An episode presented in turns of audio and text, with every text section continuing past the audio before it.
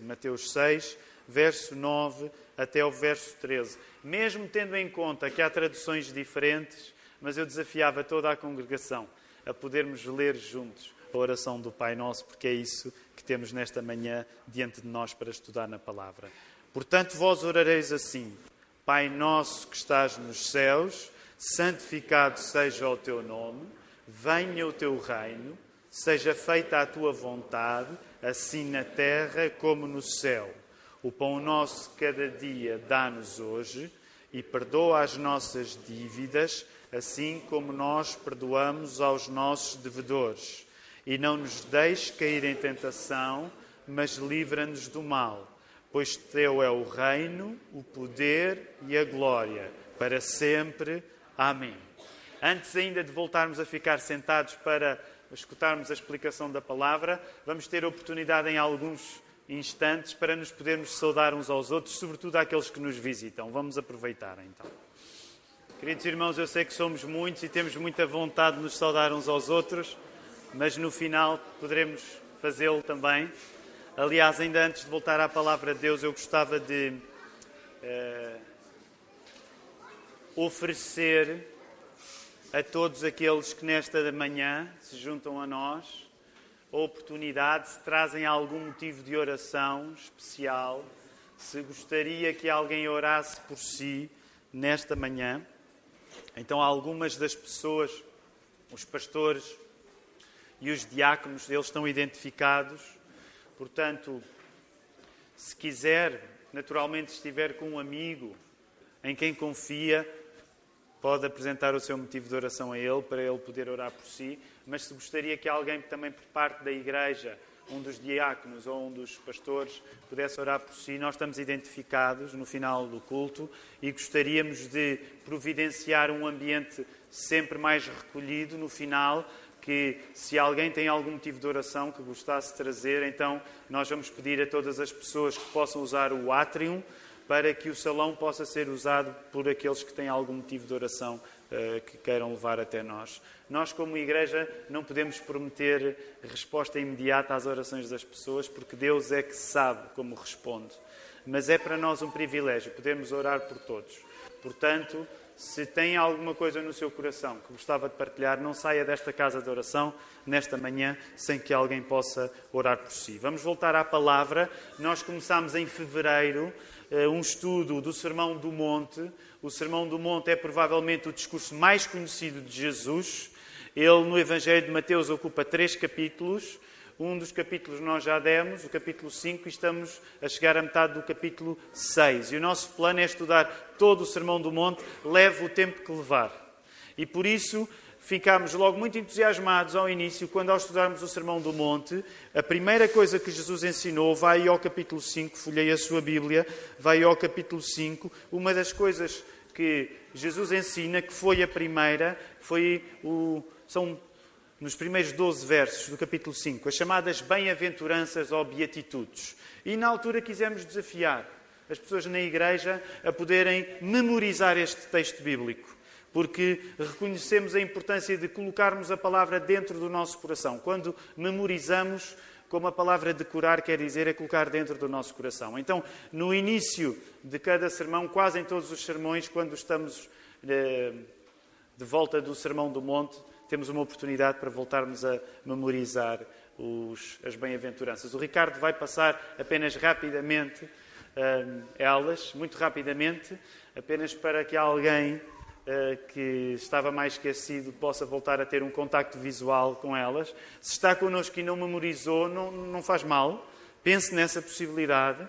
É muito uh, gratificante nós colocarmos a palavra de Deus na nossa cabeça, porque significa que tornamos-nos uma espécie de Bíblias móveis, nós próprios, não é só levarmos Bíblias connosco, e hoje em dia uma boa parte de nós tem Bíblia no telemóvel, mas quando colocamos a Bíblia dentro do nosso coração, dentro da nossa mente, nós próprios vamos nos tornando à semelhança da palavra de Deus. Então quero desafiar todos para então rapidamente podermos recitar as beatitudes. Vendo Jesus as multidões, subiu ao monte e, como se assentasse, aproximaram-se os seus discípulos. E ele passou a ensiná-los, dizendo: Bem-aventurados os humildes de espírito, porque deles é o reino dos céus.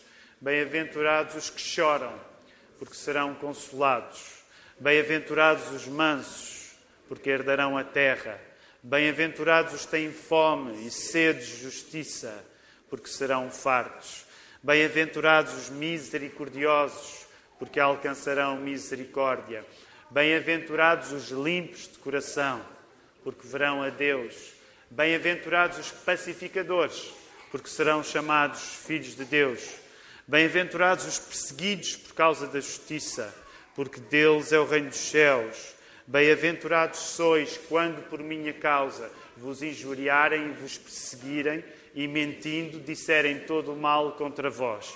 Regozijai-vos e exultai, porque é grande o vosso galardão nos céus, pois assim perseguiram aos profetas que viveram antes de vós. E assim começa o Sermão do Monte, começa com eh, bem-aventuranças. Jesus está a dizer que as pessoas felizes são aquelas que o mundo geralmente não encontra nenhuma felicidade nelas. E então, o primeiro capítulo, no capítulo 5, o que nós encontramos, e vou rapidamente fazer apenas uma revisão para todos estarmos contextualizados com aquilo que estamos a estudar no Sermão do Monte, folhei o capítulo 5 de Mateus que tem à sua frente para entender uma coisa. Jesus está a explicar como deve ser o caráter, a personalidade da pessoa que diz que o quer seguir.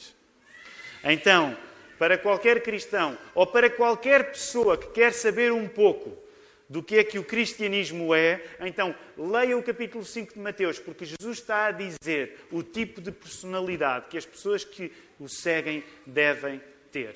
Agora, verdade seja dita, quando nós lemos o capítulo 5, nós entendemos que Jesus é um professor exigente. Jesus não está a brincar, ele vai falar sobre uh, traços de caráter que são impossíveis de serem praticados. E alguém pode perguntar que tipo de professor é este que ensina uma matéria cujo poder os alunos não têm para cumprir.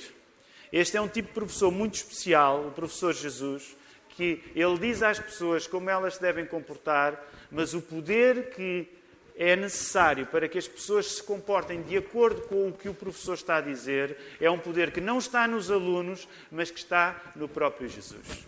E deixem-me dizer-vos, Jesus é fiel. Concordam comigo? Jesus é fiel. Aquilo que Jesus promete, ele cumpre. E por isso, se Jesus diz que nós temos de ser coisas que são difíceis para nós ser, não se concentre na dificuldade, concentre-se em quem está a prometer. E se quem estiver a prometer for mesmo o Filho de Deus, ele próprio, a segunda pessoa da Trindade, acredite que se ele está a dizer que você precisa de ser uma coisa e que é uma coisa difícil para si, se for Jesus quem está a prometer isso, isso vai acontecer. Amém? Isso vai acontecer, porque Jesus é o Filho de Deus. Quando chegamos ao, ao segundo capítulo do Sermão do Monte, no capítulo 6, folhei agora o seu capítulo 6, eh, nós temos uma espécie de teste a acontecer. Portanto, Jesus teve primeiro a falar no tipo de personalidade que nós devemos ter e ele agora vai como que trazer um teste aos seus alunos que estão a aprender o Sermão do Monte, que estão a ter aulas com o professor Jesus. E esse teste vê-se em três áreas diferentes, que eram três áreas muito importantes para os judeus daquele tempo. Os judeus daquele tempo sabiam que se uma pessoa era boa, ela ajudava os pobres, ela dava esmolas. Os judeus daquele tempo sabiam que se uma pessoa era boa, ela era uma pessoa de oração. Ela tinha prazer em ter comunhão com Deus, orando a Deus. E os judeus daquele tempo também sabiam que se uma pessoa era boa, essa pessoa tinha a prática de jejuar, que é uma prática espiritual, onde nós, durante alguns momentos, privamos de comer não porque gostamos de passar fome, mas porque quando passamos essa fome, vamos alimentar-nos mais da palavra de Deus. Então, o que Jesus está a fazer é pegar nessas três características, que eram características que as pessoas boas tinham, que as pessoas que tinham fé tinham, e Jesus está a usá-las como teste para os seus discípulos. Porque Jesus não estava a deitar fora o Velho Testamento, Jesus estava a cumprir o Velho Testamento, ele era o cumprimento. E quando nós falamos de dar esmolas, Jesus não diz: Olha, antigamente diziam que vocês tinham de dar esmolas, antigamente diziam que vocês tinham de ajudar os pobres, pois eu vos digo que vocês já não precisam de ajudar os pobres. Não é isto que Jesus diz. Mas Jesus adverte: se tu queres ajudar os pobres, não faças um espetáculo disso. Quando estás no palco e toda a gente vê o bem que tu podes fazer em relação aos outros, não faças disso um espetáculo. Logo no segundo momento, que é onde nós estamos agora na oração, Jesus também diz a mesma coisa. Olha, se tu quiseres mostrar a tua oração aos outros, tu também vais poder fazer um espetáculo. Mas o que interessa quando tu oras é a relação tua com o Pai. E por isso eu te aconselho, eu estou a parafrasear, mas Jesus diz: queres orar? Vai para um buraco onde ninguém te veja a orar. E aí ora ao teu Pai. E o teu Pai que vem secreto, ele te vai recompensar. Portanto, nestes dois assuntos, depois à frente virá o assunto de jejum, o que Jesus está a dizer é: não faças um espetáculo da tua bondade. E deixem-me dizer-vos, nós que estamos aqui reunidos numa igreja, nós temos de reconhecer que somos muitas vezes tentados em fazer da nossa fé um espetáculo, em mostrarmos aos outros que somos bons. Mas Jesus não é isso que nos quer ensinar. O Evangelho não é tu mostrares aos outros que és bom. Sabem porquê? Porque Jesus não veio para as pessoas boas. Jesus veio para as pessoas más. E eu tenho uma boa notícia para te dar. Tu és mau, mas Jesus veio para ti. Concordam comigo? Jesus veio para os doentes. E Jesus estava precisamente a confrontar as pessoas que, na sua religião, se julgavam moralmente superiores em relação aos outros. E deixem-me dizer, é fácil as pessoas religiosas sentirem-se moralmente superiores. Estou a falar por mim. Às vezes, quando olho para algumas coisas, é fácil eu sentir-me moralmente superior em relação aos outros. Por isso é que eu preciso de ler este Sermão do Monte, por isso é que todos precisamos de ler este Sermão do Monte, para nos lembrarmos que a bondade que Deus nos dá a graça de fazer não é uma bondade que nasce em nós, mas é uma bondade que vem do próprio Deus. E por isso, cuidado, não faças um espetáculo de seres bom.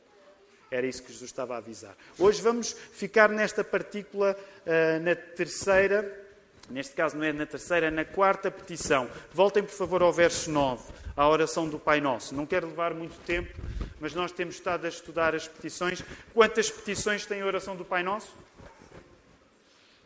Sete. Nós vamos na petição número quê?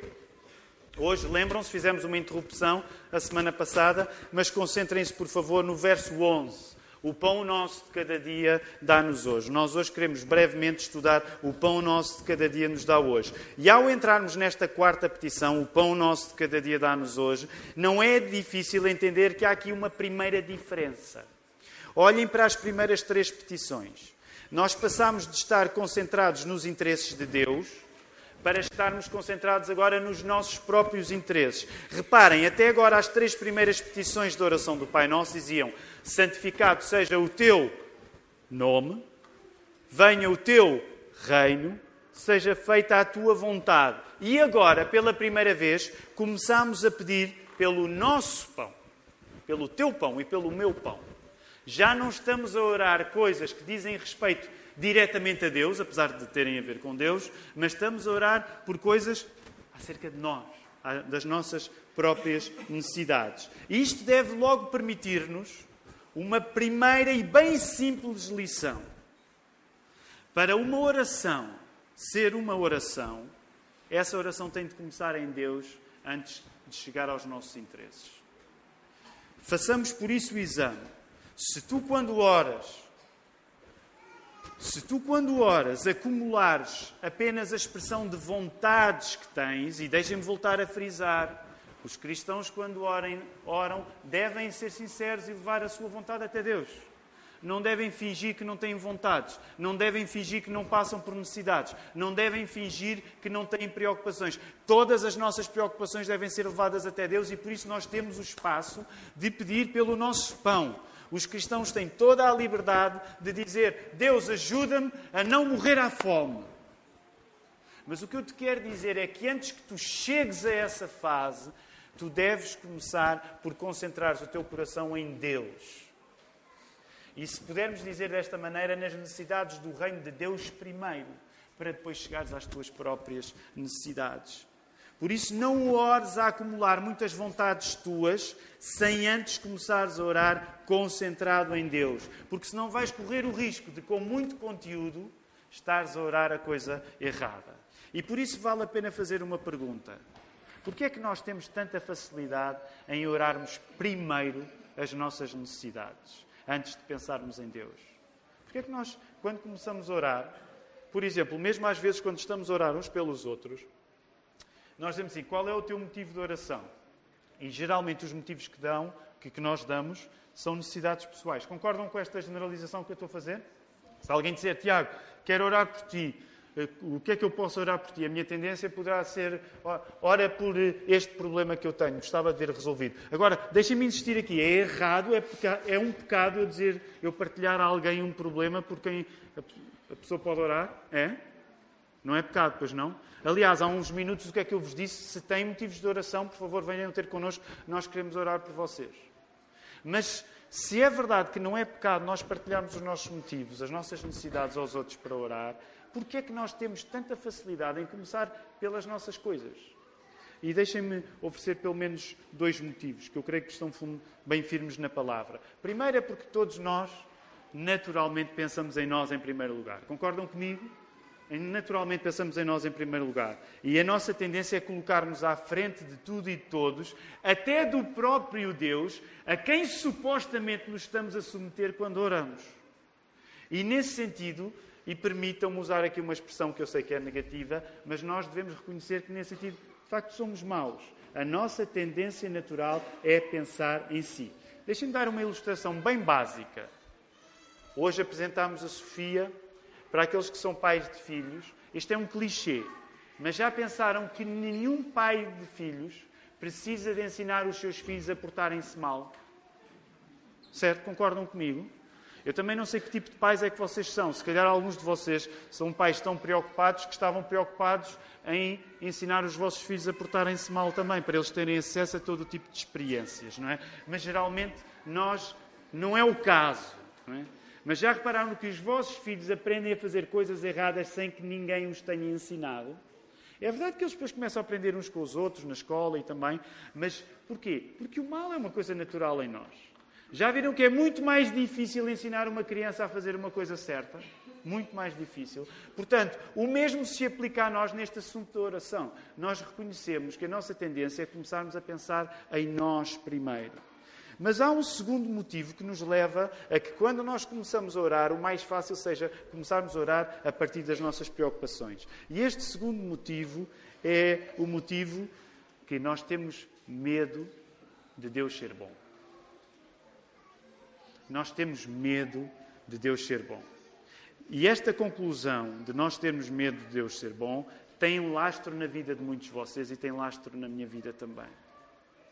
Aliás, eu iria mais longe e diria que a nossa maldade é menos porque quando nós oramos nós vamos formular a Deus desejos egoístas em si. Geralmente nós quando oramos não vamos pedir coisas abertamente más a Deus, até porque não teríamos coragem para isso. A nossa maldade não está tanto no facto de quando nós oramos estarmos a pedir coisas más a Deus, mas a nossa maldade, a nossa fraqueza, se quisermos, a nossa debilidade, está mais relacionada com o facto de nós termos medo de Deus ser bom. E esta é uma coisa que eu hoje vou insistir um pouco. Porque tenho aprovado na minha vida. Nós temos medo de que Deus seja bom. E por isso mesmo, o nosso pior não é tanto porque desfiamos orações que são más. Mas o nosso pior é porque nós temos o medo de vivermos a confiar que Deus é bom, independentemente das circunstâncias que nós estamos a viver. E lembrem-se, qual é a primeira tentação que existe na Bíblia? Qual é a primeira tentação que existe na Bíblia? Bem simples esta pergunta, nível 1. Bem? bem simples. Qual é a primeira tentação que existe na Bíblia? Onde? Onde é que aparece? Qual é a primeira? Bem, bem fácil. Eu posso perguntar às crianças, se calhar elas vão dar uma resposta mais rápida. Qual é a primeira tentação que aparece na Bíblia? Uh, sim, não expliquem já, não expliquem já. Uh, o episódio. Aliás, deixem-me dizer, alguns de vocês estão com medo com a chuva que está a cair aqui e, e parecem gauleses, com medo que o céu se abata sobre, o, sobre a vossa cabeça, ok? Não tenham medo. Eh, se o plano de Deus for que, os, que isto tudo abate e que nós morramos aqui, nós vamos mesmo morrer aqui. Mas talvez seja improvável, está bem? Portanto, concentrem-se na palavra, não fiquem a olhar para, para as gotas a cair, porque acreditem, a palavra tem mais poder do que as gotas a cair, está bem? Uh, não levam a mal isso. E se o plano de Deus for esse, que morramos todos juntos aqui, olha, não temos nada a fazer, isso vai acontecer mesmo, está bem? Agora, eu sei que isto não é muito animador de se dizer no sermão, mas o que eu quero é que vocês deixem de olhar para as pingas a cair, ok? Conseguem fazer esse esforço, concentração. Não tenham medo, concentrem-se na palavra, está bem? Ok, primeira tentação para vos livrar deste pânico do dilúvio onde vocês estão. Primeira tentação que aparece na Bíblia. A serpente vai ter com Eva e o que é que ela diz a Eva? O que é que ela diz a Eva? Olha, ouvi dizer que vocês não podem comer nenhum fruto. Coisa que Eva corrige. Não, não foi isso. Não é todos os frutos, é só de uma árvore. O que é que a serpente fez com Eva e com Adão? Ela convenceu, convenceu aquela gente de que, bem vistas as coisas segundo a perspectiva do diabo, o que Deus tinha proibido não era a favor do bem deles, mas o bem de Adão e Eva era aquilo que a serpente estava a defender. Olha, eu vou-vos dizer, não é. Vocês não confiem em Deus. Eu estou parafrasear, estou agora a explicar um pouco. Mas o que a serpente queria dizer é: vocês não confiem em Deus, porque de facto eu digo-vos que o que Deus quer é que vocês não saibam tanto como Ele. A partir do momento em que Eva passou a acreditar, Adão e Eva passaram a acreditar que, bem vistas as coisas, segundo a perspectiva da serpente, o que era bom para eles era saberem tanto como Deus, eles deixaram de confiar que aquilo que Deus tinha dito era o que era bom para eles. Percebem onde estou a querer chegar? Eles passaram a ter medo de confiar em Deus. Eles passaram a não conseguir acreditar que Deus fosse bom numa circunstância em que os proibia de comer um fruto. Ainda hoje, quando o diabo te tenta na vida, ele não te tenta com ideias que sejam abertamente horríveis. Ele tenta-te com um convencimento de que se calhar confiar em Deus não é o melhor e é melhor tu cuidares da tua vida, porque pode dar-se o caso de ficares em problemas e por isso protege-te. Joga pelo seguro.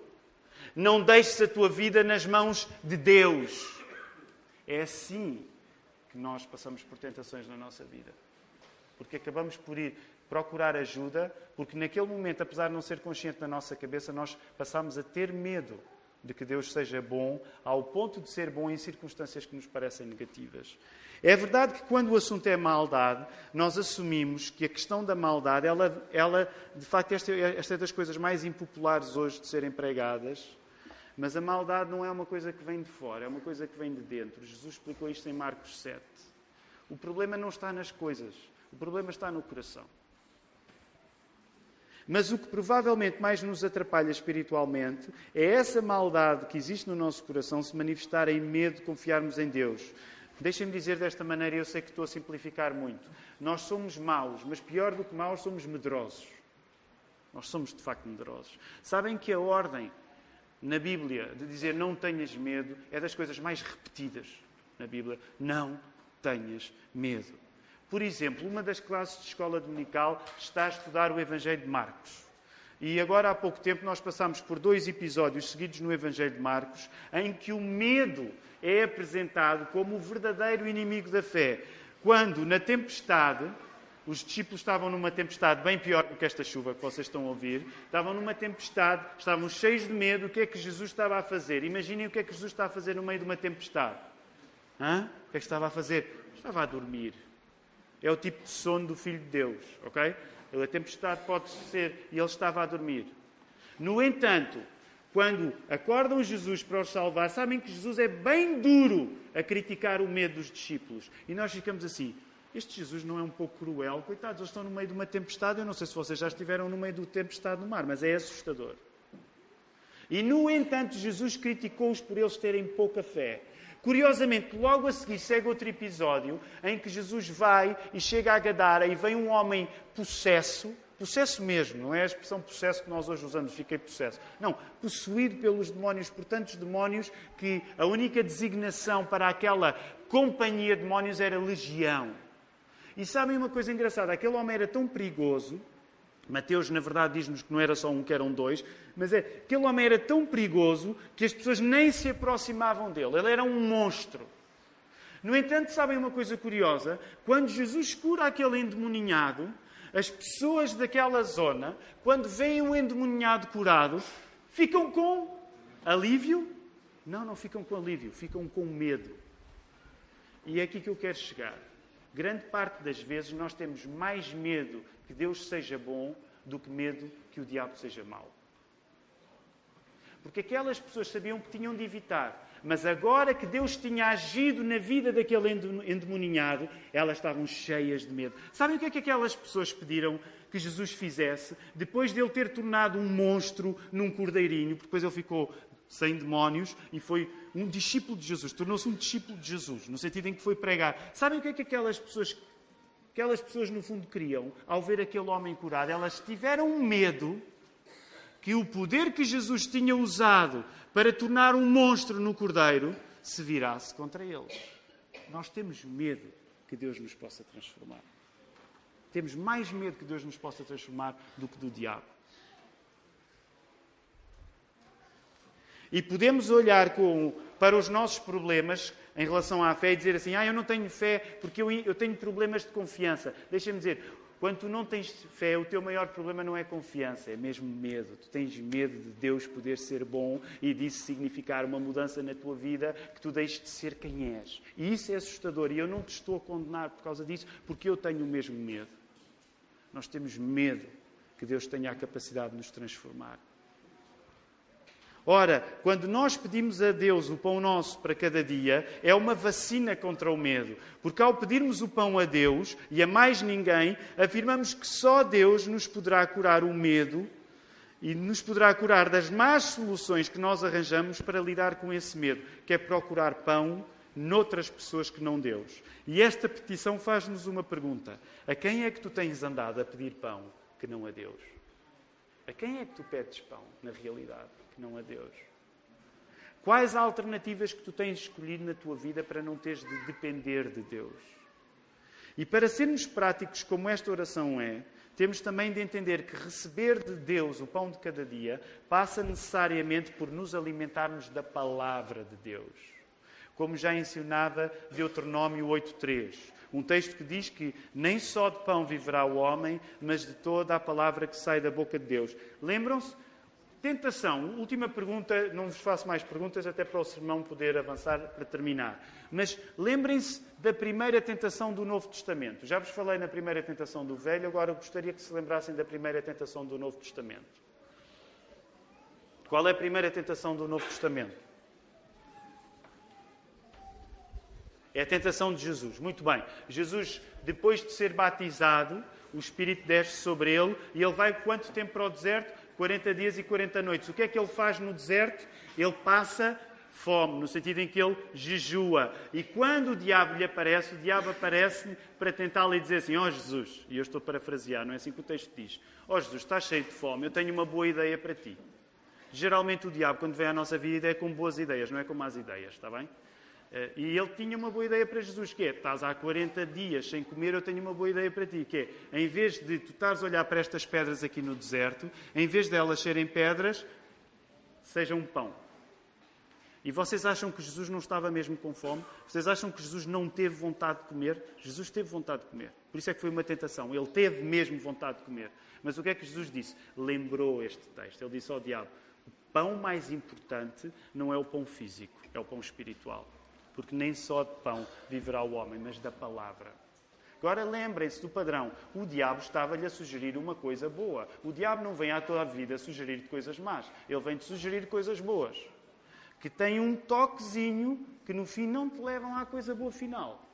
Mas Ele vem sugerir coisas boas. E por isso é que quando nós somos tentados, nós caímos, porque as coisas nos parecem boas. E, no entanto, Jesus resistiu. Jesus sabia que o primeiro pão que precisamos é a palavra. O primeiro pão que tu precisas todos os dias não é o pão de mistura.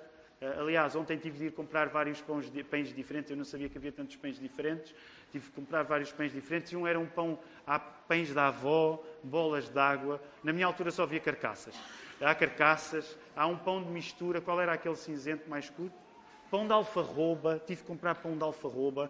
Pronto, eu sei, eu é que sou ignorante em relação ao negócio da padaria, que agora está muito na moda, mas há muito tipo de pão e todos nós podemos ter as nossas preferências de pão e outros, pelo contrário, dizem eu o pão nem comer, porque o pão, outros há que acham que o pão é, é uma grande desgraça. Onde eu quero chegar aqui é, é este ponto.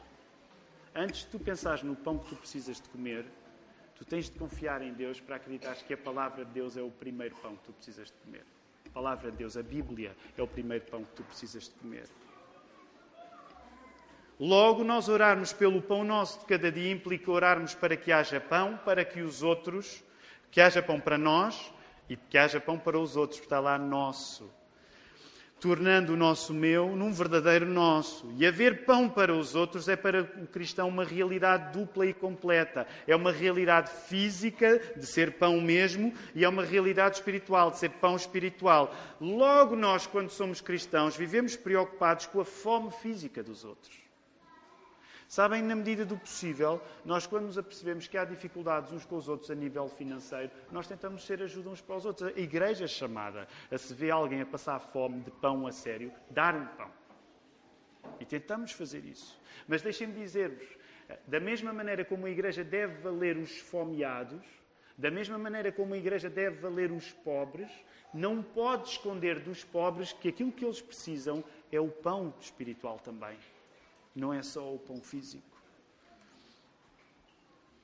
Por último, o facto de ser o pão nosso de cada dia significa que nós pedimos o pão para hoje e não para amanhã. Sabem, no grego, no original, o termo usado para cada dia podia, na verdade, ser traduzido para pão necessário, pão futuro ou até pão do dia seguinte ou mesmo pão do reino vindouro.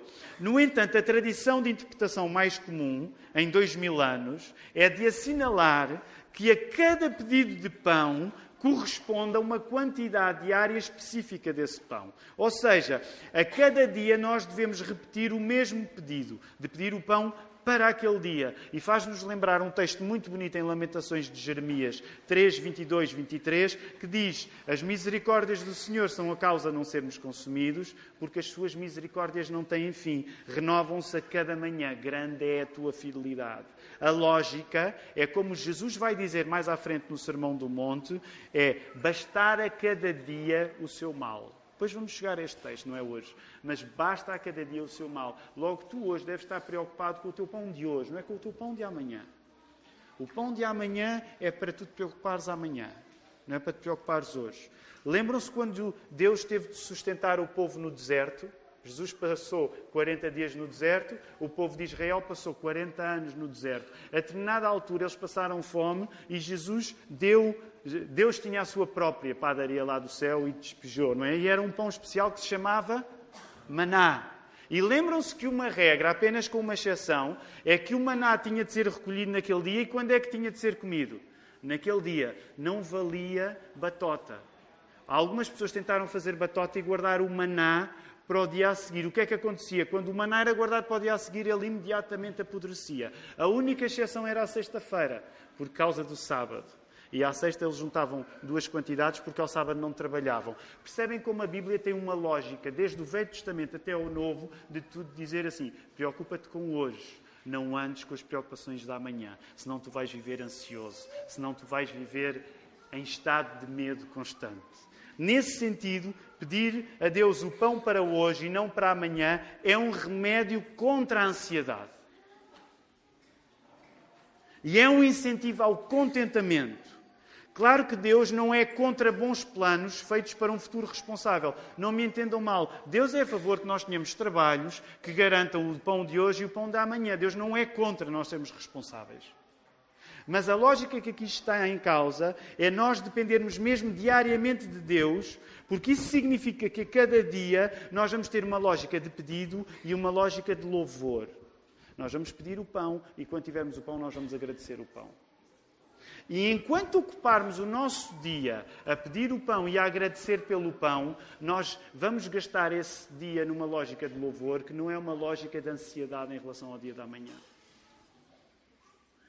Estou quase a terminar, mas quero só falar-vos rapidamente de um livro que um professor americano de psicologia de Harvard escreveu, chamado Stumbling on Happiness. E eu reparei que existe uma tradução em português que é tropeçar na felicidade. Este homem, o autor, professor Daniel Gilbert, ele tem uma tese no seu livro, que é nós, como seres humanos, atenção, não é um cristão, não está a falar de uma perspectiva cristã, está a falar de uma perspectiva não cristã. E ele diz isto: nós, como pessoas, somos fundamentalmente máquinas de antecipação. Máquinas de antecipação. Nós estamos concentrados naquilo que nos vai acontecer no futuro, quase tanto como estamos concentrados naquilo que nos está a acontecer agora. Uma boa parte de vocês já está a pensar no almoço, por exemplo. É? O que é que vai acontecer assim? Este pastor prega muito, eu tenho de despachar, eu, oh, é, olha, eu vou ter de fugir logo quando o órgão começar. Nós estamos sempre a pensar, somos máquinas de antecipação. Epá, eu hoje tenho tantas coisas ainda para fazer. Somos máquinas de antecipação. Logo, nós vivemos a planear aquilo que poderá ser um futuro feliz para nós, sem, no entanto, reconhecer que aquilo que hoje nos parece a felicidade, amanhã pode não parecer a felicidade. Então, a tese deste professor, do Daniel Gilbert, é uma vez que nós somos menos emocionalmente estáveis do que julgamos, uma vez que nós somos menos emocionalmente racionável, menos racionalmente estáveis do que julgamos, a nossa ansiedade hoje, em relação à nossa felicidade futura, baseia-se numa expectativa que dificilmente se vai manter a mesma. Ou seja, Tendo em conta a nossa instabilidade natural, a nossa ansiedade é despropositada, porque nós hoje julgamos que aquilo que nos vai fazer feliz é uma coisa, mas se calhar daqui a um ano nós já vamos ter uma ideia um pouco diferente. Então, o conselho que este professor de Harvard dá, e ele não é um pregador do Sermão do Monte, mas o conselho que ele dá não é uma receita mágica, mas ele aconselha as pessoas a desacelerarem a construção compulsiva de expectativas.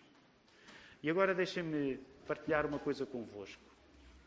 E, e eu vou-me dar como um exemplo. Quantos de vocês é que são construtores compulsivos de expectativas? Eu sou um. Quantos de vocês é que passam a vida a construir expectativas em relação ao futuro? Uau, estou numa igreja de santos. estou no céu e não sabia uma boa parte de nós sofre, e alguns de nós sofremos bastante, porque não conseguimos achar o travão para a construção das expectativas e vivemos sempre a antecipar a preocupação da manhã. Sabem o conselho que o, o Dr. Daniel Gilbert dá é desacelera, não construas tantas expectativas e ouve mais os outros. Ouve, aprende mais com os outros. Até que ponto é que, no fundo, a petição, o pão nosso de cada dia, nos dá hoje? Não é isto que este professor de Harvard está a dizer e muito mais. Afinal, nós colocamos a expectativa de termos comida diante de Deus, assumindo que a solução não pode depender de nós, porque nós não somos de fiar sequer em relação ao que julgamos que nos dará felicidade. Deus sabe melhor do que nós o que é melhor para nós. Deixem-me repetir esta ideia. Deus sabe melhor do que tu o que é melhor para ti. Por isso, passamos tanto tempo a viver ansiosos, ocupamos com ansiedade e com expectativas intermináveis acerca da nossa felicidade futura, o tempo que nós devíamos estar a ocupar a agradecer e a louvar a Deus, porque temos pão para comer. Estamos a ocupar o nosso tempo de comunhão com o pão que Jesus é, a palavra feita carne, para manifestarmos o nosso medo de não sabermos o que é que vamos comer amanhã. Logo, para terminar, é isso que nos torna tão dependentes de nós procurarmos pão além de Jesus. Deixa-me desafiar-te nesta manhã. Eu comecei por te dizer: Jesus não falha. Aquilo que Jesus promete, ele não falha. Sabem porquê? Um cristão acredita que todas as coisas foram construídas pelo poder de Jesus, porque ele era o Verbo e o Verbo estava com Deus. A nossa convicção é esta: tu só estás aqui esta manhã porque foi Jesus que te criou. Porque Jesus é o Verbo através do qual Deus criou todas as coisas.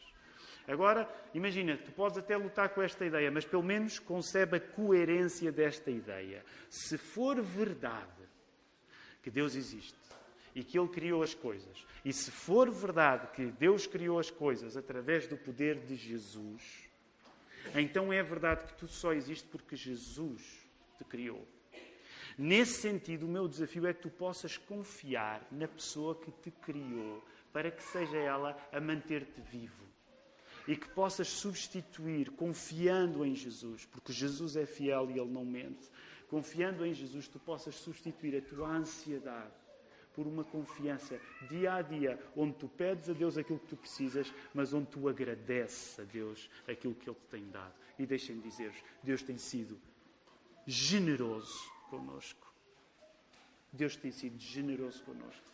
E Ele não vai faltar à Sua palavra. Que o Senhor nos abençoe.